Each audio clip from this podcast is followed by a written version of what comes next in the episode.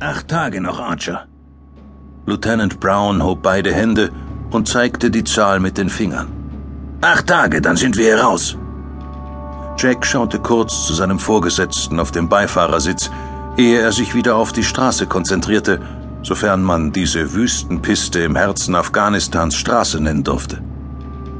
Jack prügelte den Land Rover Transporter über Steinbrocken und Schlaglöcher und spürte schmerzhaft Federung und Stoßdämpfer. Er sah in den Rückspiegel. Im Laderaum mussten sich die Privates Doyle und Reed an der Gittertür zur Fahrerkabine festhalten, um nicht von den Mannschaftsbänken zu rutschen. Der Ritt hier erinnert mich echt an meine Lady zu Hause, verkündete Reed grinsend. Die geht unter mir genauso ab. Das leichte Maschinengewehr, das er in den Händen hielt, wippte auf und ab, als er laut über seinen eigenen Witz lachte. Private Doyle, der Reed gegenüber saß, fiel in das Gelächter ein. Plötzlich sah Jack aus dem Augenwinkel etwas am Straßenrand. Einen kleinen, kofferartigen Gegenstand, kaum größer als ein Geigenkasten. IED, festhalten! brüllte Jack und riss das Steuer nach links. Unter den Männern waren sie gefürchtet, diese Improvised Explosive Devices, heimtückische Mörder, die schon so viele von Jacks Kameraden das Leben gekostet hatten. Dieses Land war voller Sprengfallen, aber so war der Krieg hier nun einmal. Du siehst keine feindlichen Soldaten und keine Panzer. Du siehst nur eine Kiste am Straßenrand. Und mit etwas Pech ist sie das Letzte, was du in deinem Leben siehst. Der Geländewagen geriet durch Jacks Ausweichmanöver ins Schleudern. Er neigte sich bedrohlich zur Seite und links vorne brach Metall unter der Belastung, gefolgt von einem unheilverkündenden Schepper. Die Aufhängung hatte es endgültig hinter sich. Damn, dachte Jack. Doch falscher Alarm. Dann habe ich den Wagen gerade grundlos geschrottet. Sekundenbruchteile später packte eine Druckwelle den Land Rover und hob ihn in die Luft. Von wegen falscher Alarm. Man down. Wir haben einen Verletzten. Jack kniete über Lieutenant Brown und versuchte, seine Gedanken zu sortieren. Sein Kopf fühlte sich an wie eine Granate vor der Explosion. Man down! rief er erneut. Keine Antwort. Vorsichtig fasste Jack den Lieutenant an der Schulter und drehte ihn etwas zu sich. Sir, können Sie mich hören? Brown stöhnte leise und versuchte zu nicken.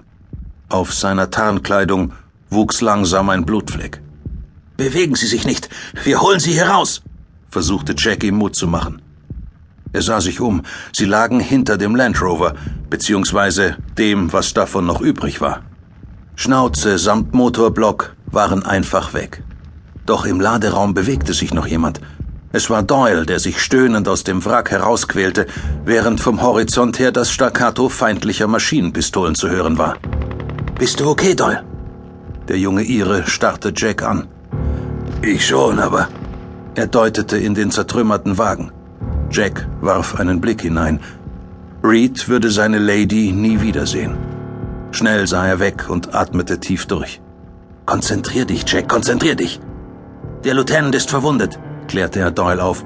Schaff ihn in die Höhle da hinten und gib unsere Position durch. Ich gebe euch Feuerschutz. Doyle wollte protestieren, doch Jack schnitt ihm das Wort ab. Hey Mann, beim Zielschießen hattest du keine Chance gegen mich. Also beweg deinen Arsch, wenn ich dir das Zeichen gebe. Doyle nickte. Jack beugte sich wieder in das Autowrack und griff sich das MG, das Reed aus den Händen geglitten war. Gedeckt von den Überresten des Wagens legte er sich hin, klappte den Standfuß der Waffe herunter und legte den Patronengurt ein, Handgriffe, die ihm dank des scharfen Drills seiner Ausbilder in England in Fleisch und Blut übergegangen waren. Vorsichtig schob er sich in die Nähe der Heckklappe und sah zu Doyle. Wenn ich feuere, rennst du los. Doyle nickte. Jack sah die Angst in den Augen seines Kameraden. Du schaffst das, Junge. Wir kommen hier raus, alle drei. Jack spähte um den Wagen herum. Die Wüstenlandschaft bot keine Deckung bis auf ein paar Felsen, die knapp 100 Meter entfernt lagen. Dort mussten sie sein. Er brachte das MG in Stellung, legte an und drückte ab. Eine kurze Salve als Signal, wir sind noch hier. Hinter Jack packte sich Doyle den Lieutenant auf die Schultern. Irgendwo vor ihm rief eine Stimme Kommandos auf Pashtu.